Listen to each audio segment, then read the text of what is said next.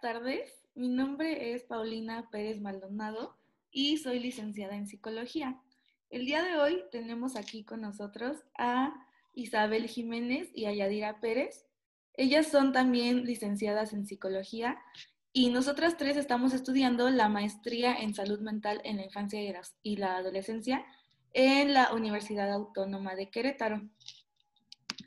El día de hoy hablaremos de las perspectivas teóricas y propuestas generales para identificar el lugar de la infancia en la biopolítica contemporánea. Hola, bueno, eh, mi nombre es Yadira. Eh, vamos a empezar eh, hablando en primera instancia de lo que es una... Hay un vínculo muy fuerte que existe en, en el concepto de infancia, porque de manera general creo que todos concebimos a la infancia meramente como un concepto de edad. Sin embargo, es importante desarticular siempre esta parte porque al hablar, de infancia no solamente nos referimos a un periodo de vida, tal vez hablemos de 3 a 12 años de edad o 11 años de edad, sino realmente estamos hablando de una forma de vida. Existen infancias realmente muy diferentes desde una perspectiva a lo mejor este, en zonas eh, rurales, en infancias a lo mejor vistas desde una discapacidad, desde eh, un entorno eh, eh, o desde también este, una parte de una infancia laboral, ¿no? Realmente son diferentes circunstancias que pueden abordar esta parte. Que traemos para entenderle un poco mejor a esto es, vamos a tocar el tema de lo que marca Foucault sobre el paradigma que hay entre la infancia él lo cita muy bien en esta, en esta cita que va a mencionar. Comenta, basta entonces con situar a un vigilante en la torre central y en cada celda encerrar un loco, un enfermo, un condenado, un obrero o un escolar. A partir de esto se observa la importancia analógica sobre el niño y la biopolítica contemporánea. ¿Por qué? Porque así como lo marca Foucault en esta cita, se observa muy bien el niño se encuentra inmerso en una sociedad donde hay un vigilante, hay, hay una persona que se encarga de dirigir lo que tanto las personas, la infancia como en cualquier etapa de la vida, están este, marcados para hacer, para marcar su lugar, para marcar su territorio y sobre todo para su desarrollo en diferentes etapas. Entonces, como lo indica Foucault, la biopolítica es como una modalidad moderna del poder soberano vinculado con el cuidado de la vida. Se concibe como un atributo del poder soberano el derecho de vida y muerte. El derecho de soberanía es entonces el hacer morir o dejar vivir. Y luego se instala el nuevo derecho, el de hacer vivir o dejar morir. Esto quiere decir, por ejemplo, que antes se pensaba en las personas dejarlas vivir y hacerlas morir, o sea que pasaban, que trascendían a la historia que ellos podían desarrollar y se tenía, ellos mismos hacían pues arte con su vida. Sin embargo, en la modernidad se observa que las personas mueren y ya no trascienden. Esto debido a la industrialización, a la explosión demográfica, incluso al capitalismo.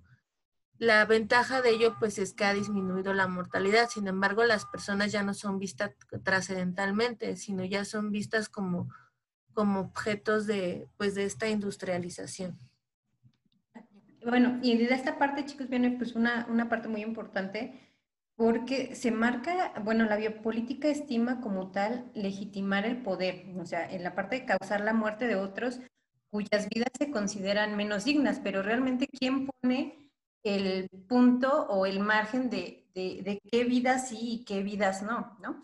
Y, y hablemoslo, por ejemplo, de, de qué manera empieza a, a, fomentarse esto. Realmente, eh, no sé si recuerdan, por ejemplo, el caso de Malala, de una niña que luchó por los derechos, precisamente, vamos a ser muy repetitivo, de los derechos de las niñas en Pakistán, porque eh, era un régimen, un grupo talibán, implementa su régimen donde decía, pues las niñas no tienen derecho a, estudiar, solamente los varones, Esta niña empieza a este, hacer un movimiento, ella empieza a crear un blog para informar precisamente la situación y las condiciones de vida de, estas niñas, ¿no? De precisamente de esta zona.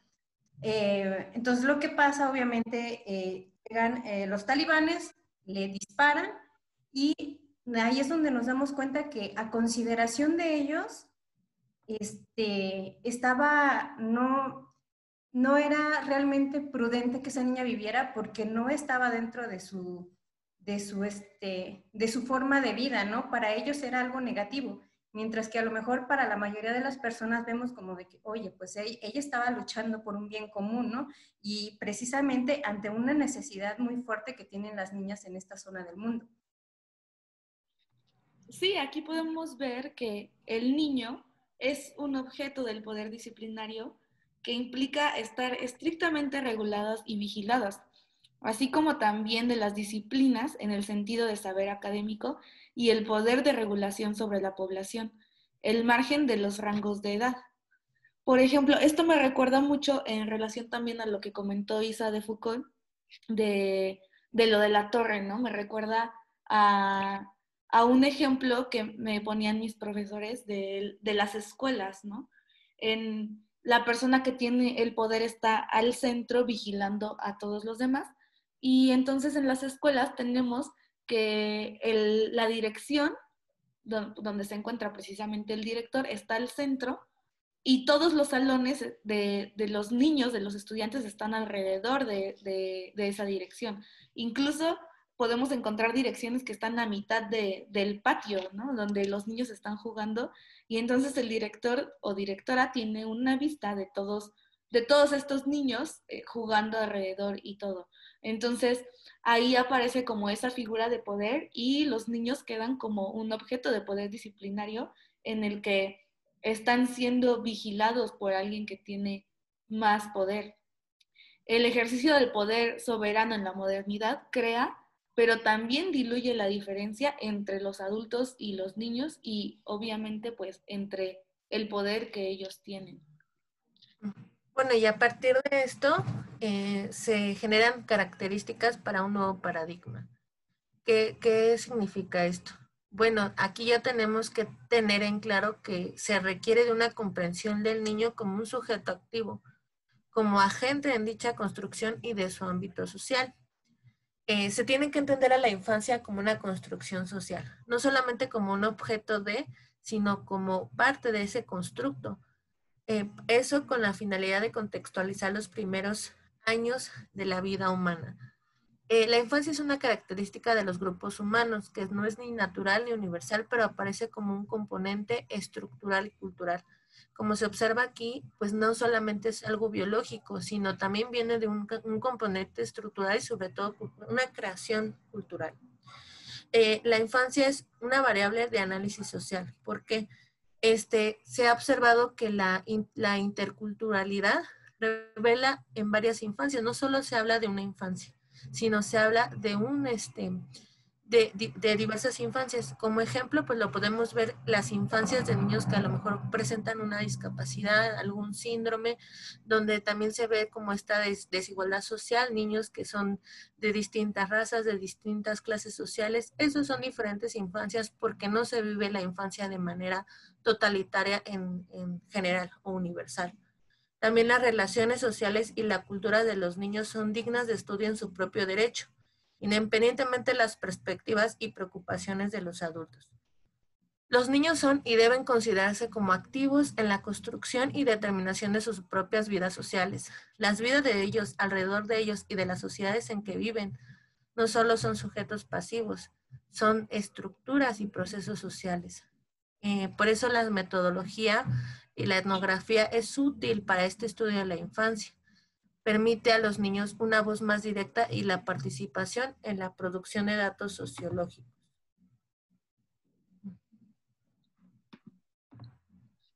Sí, es precisamente por estas desigualdades sociales y estas diferentes infancias que menciona Sisa, que pues ha asignado eh, diferentes, este, diferentes experiencias a estos niños y que se reclama una atención más detenida y profunda en la producción del conocimiento y el diseño de políticas sociales y educativas que vayan acorde a estas infancias.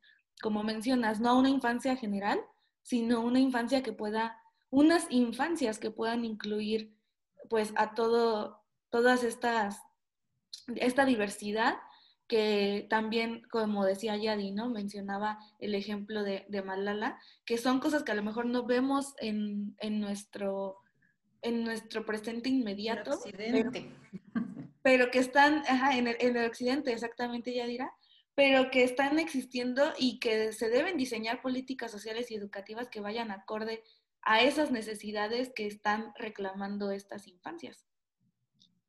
Sí, eh, adicional a ello, pues la parte de, la voz, ¿no? La voz de la infancia, el, porque pues realmente siempre los adultos los, hemos visto como eh, sujetos a lo mejor con falta de madurez, ¿no? Realmente la mayoría de nosotros siempre los hemos conceptualizado así, siempre los hemos dejado en, en ese rango, ¿no? Donde nosotros hay que decidir por ellos y no crean chicos que solamente eh, corresponde a los niños, también corresponde a ustedes, también corresponde a los adultos vivir este tipo de formas, ¿no? Siempre va a haber algo o va a haber alguien que va a querer darnos lo más prudente, haciendo unas comillas.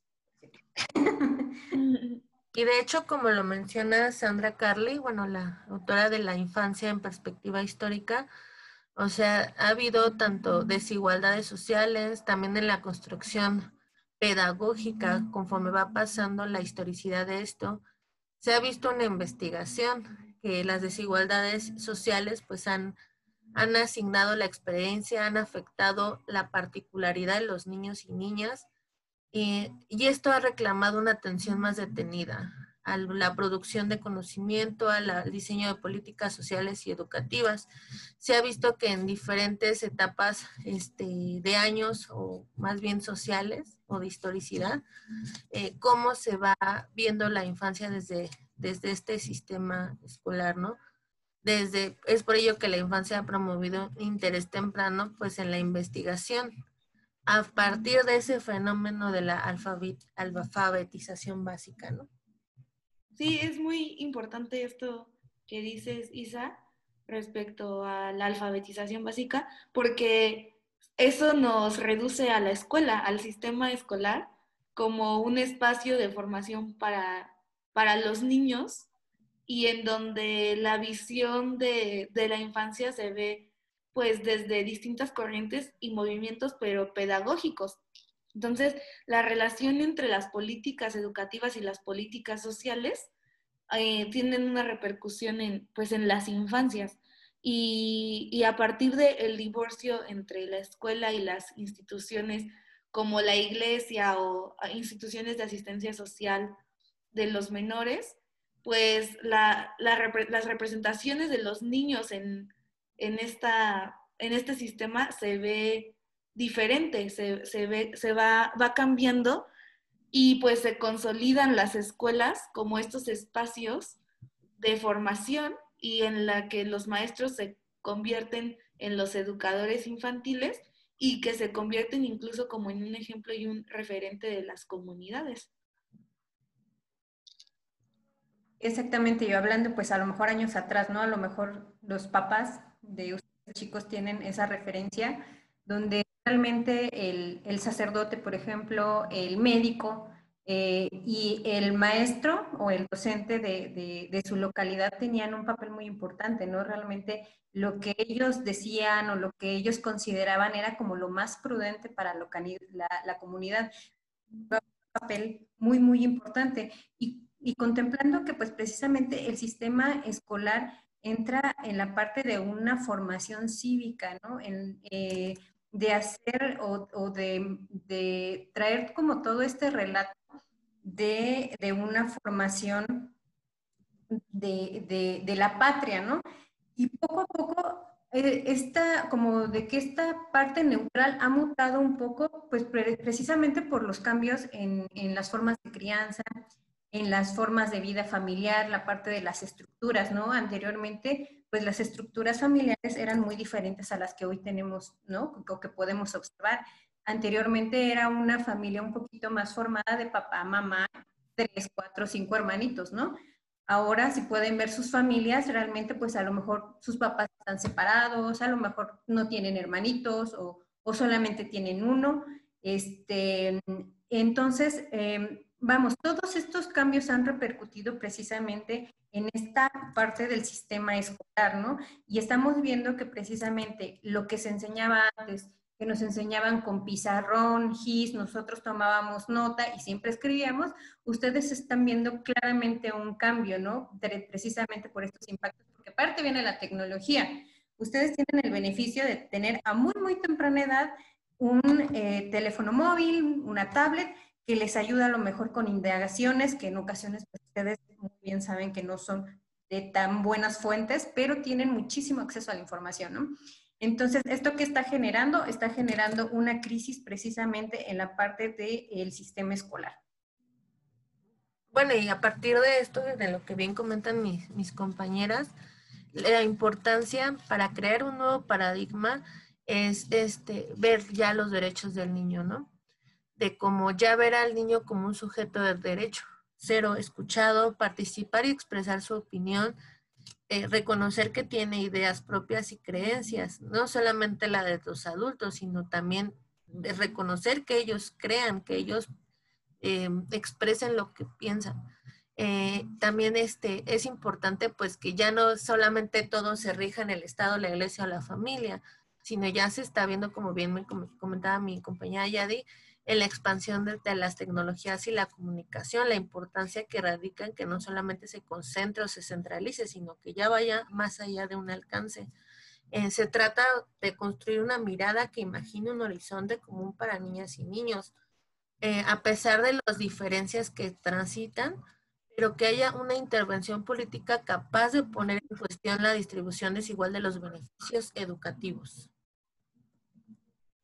Sí, y que precisamente por esta, esta nueva, ahora sí que era de la que hablaba Yadi y tú, Isa, respecto a la tecnología, pues esto también afortunadamente hace que los niños eh, creen, tengan una voz propia, que creen algo, opiniones propias y que se, se dejen ser escuchados, que la accesibilidad a expandir sus pensamientos, a dar a conocer su voz, pues se, agigantan con estas tecnologías, con, esta, con este acceso a incluso a tener la comunicación con otras partes del mundo y con, con otras infancias precisamente, y que hace que este pensamiento sea un poco más integral y, y, diferente al que pues años atrás que incluso a nosotras nos tocó, ¿no? Totalmente distinto, en el que yo no me podía pensar, pues sí, o sea, creo que realmente antes no nos podíamos a pensar en quién era Malala o qué estaba sucediendo en su entorno. Y ahorita eso repercute en, en nosotros y en este caso en las infancias que crean sus, sus propias posibilidades y con ayuda de estas tecnologías pues van creando también su propia voz y van haciéndose escuchar por ellos mismos. A lo mejor en un principio este, la, política, el, Estado, la familia, los, organismos eran los encargados de darles el poder y la voz y ahorita ellos solitos están intentando buscar un lugar en, la sociedad en la que puedan ser escuchados. Entonces, creo que por, esto mismo la, la, percepción de estos organismos e instituciones cambia y debe cambiarse las políticas y la visión que tienen sobre ellos. Bueno, a partir de todo esto, también un tema fundamental en lo que es la infancia, ya para terminar con el tema que es bastante interesante, Mercedes Minicelli eh, marca lo que son las ceremonias mínimas, que es la acción política instituyente de infancia. Eh, estas ceremonias implica dar importancia. ¿Por qué es importante? Porque otorga valor investiga e investigue eh, de acto significativo los actos cotidianos de los escenarios educativos, sociales, judiciales, como instancia clave de producción de subjetividad. Es decir, las ceremonias producen subjetividad. Es algo que hace muy partícipe a las infancias, otorga ese valor de actos significativos. Por ejemplo, cada etapa de la vida está marcada por una ceremonia mínima ya sea el reconocimiento de, algo que hizo bien el, niño, sacar buenas calificaciones, tener su graduación, eh, sus 15 años, tener eh, esas eh, pequeñas ceremonias que hacen significativo la instancia del sujeto o del infante en, en, su vida, en su vida tal cual en general. Dar como ejemplo, y lo que hablábamos precisamente de los organismos e instituciones, este, estos actos religiosos, ¿no? De los tres años, la primera comunión y todo eso, que te van otorgando como cierto poder o cierta posición en la, en la sociedad, en este caso en la sociedad religiosa, pero que pues como infantes somos expuestos a este tipo de ceremonias mínimas en las que cumples tus tres años y entonces ya pasas a un nivel diferente de infancia. Este, haces tu primera comunión y entonces ya eres, este, tienes el poder de, de hacer ciertas cosas dentro de la iglesia y de la comunidad religiosa. Entonces, bueno, desde ahí se ve como, como ejemplo de estas ceremonias mínimas. Eh, exactamente, y bueno, pues prácticamente por, por el refuerzo, eh, por reforzar el desarrollo, ¿no? Y también otro claro ejemplo que tenemos es que si yo ayudo con las actividades de casa, por ejemplo, chicos, o llevo buenas notas a mis papás, ¿qué, ¿qué, voy a tener? Pues voy a tener el beneficio de poder salir con mis cuates el fin de semana, ¿no? Y creo que todos la hemos aplicado de que le voy a echar muchísima galleta toda la semana porque quiero ir a la fiesta que va a estar genial y en la que todos ya están apuntados, ¿no? Que nada más era para mis cuates y resulta que ya va a ir todo el grupo. Entonces, precisamente esa es una ceremonia mínima, donde ya tenemos nosotros un beneficio, vamos a poder, y este, pero pues esta, esta, esta parte nos, nos genera una responsabilidad, nos genera expectativas, ¿no? Y de la construcción de, nuevas ideas y de límites, ¿no? porque también si yo incumplo en esta parte de que, ok, ya me dieron permiso, pero yo regresé y me dijeron a las 10 de la noche y yo regresé a la 1 de la mañana, pues ¿qué creen que va a pasar con esta ceremonia mínima? Se va a venir para abajo. De nada sirvió. De nada sirvió, bye.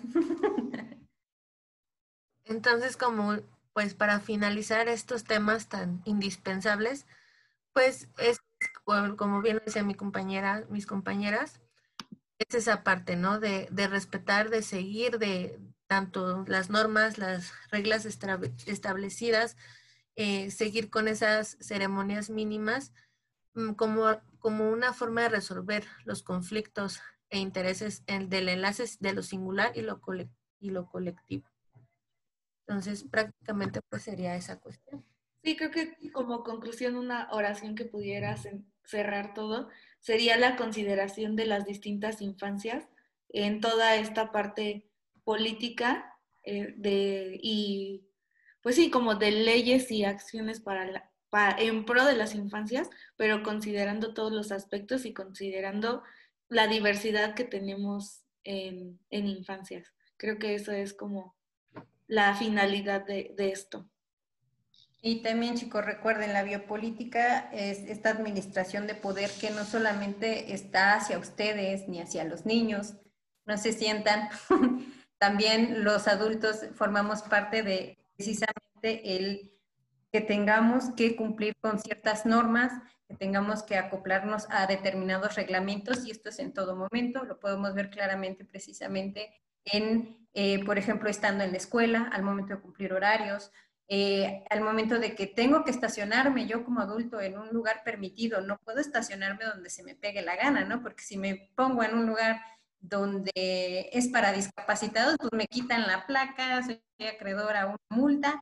Entonces la biopolítica siempre está en todo momento, siempre y sencillamente porque siempre hay un poder eh, con el que nosotros nos podemos guiar. Bueno, sería todo pues muchas gracias por su atención. Gracias por escucharnos. Excelente tarde.